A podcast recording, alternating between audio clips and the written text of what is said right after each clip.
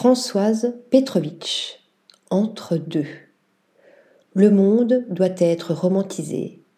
Quand je donne aux choses communes un sens auguste, aux réalités habituelles un sens mystérieux, à ce qui est connu la dignité de l'inconnu, au fini un air, un reflet, un éclat d'infini, je les romantise. Écrivait en 1798 le pape du romantisme allemand Novalis.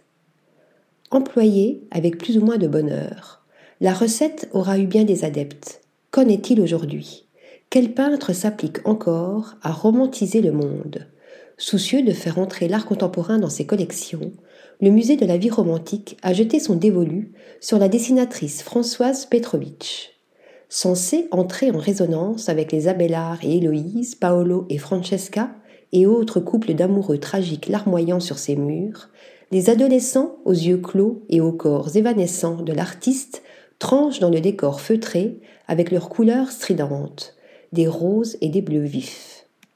Jouant des clichés et réactivant des motifs consacrés, visage et pose mélancoliques, effleurement, paupières closes, chevelures oniriques, Françoise Petrovitch plonge avec une délectation non dissimulée dans les eaux troubles du lavis d'encre dont elle s'est faite une spécialité, Bien plus que dans ses portraits peints à l'huile, c'est dans ses paysages flottants et notamment ses îles inspirées de l'étrange et fascinante île des morts d'Arnold Böcklin que peut apparaître un certain héritage romantique à travers le tremblotement des eaux, les jeux de reflets et de dédoublement, les taches et les coulures aux formes aléatoires, les formes indécises et mouvantes.